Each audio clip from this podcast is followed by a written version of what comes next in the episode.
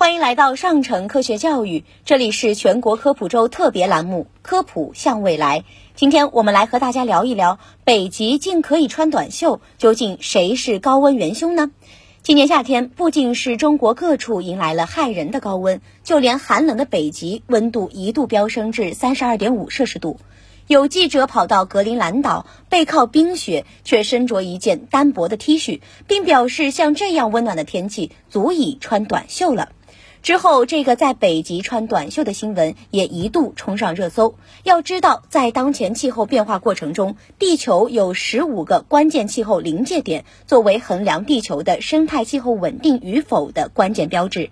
一旦啊这些临界点被突破，地球气候系统将陷入不可逆的状态，产生难以预料的影响。而作为临界点之一的格陵兰冰盖突然大面积融化，到底释放了什么信号？到底谁是高温元凶呢？其实，随着全球变暖加剧，格陵兰岛海冰不断融化，海平面上升会影响全球温度和洋流变化，也会导致极地生态系统的改变。联合国政府间气候变化专门委员会第六次评估报告中指出，最近五十年，全球变暖正以过去两千年以来前所未有的速度发生，加剧了气候系统的不稳定。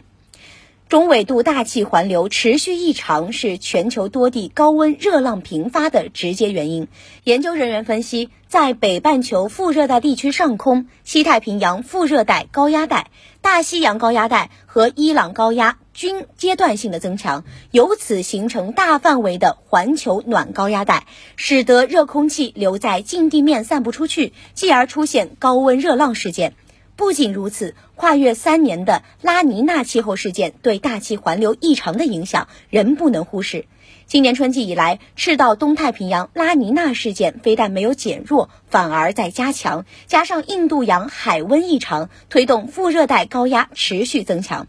气温不断升高，高温记录不断被打破，如今正在成为一种新的常态。全球各地近期集中发生的极端气候事件，总体上是气候系统内部变率导致的，互相之间直接关联性较低。但是考虑到全球升温的大背景，极端事件发生的频率啊越来越高，未来全球同步出现高温热浪事件将越来越常见。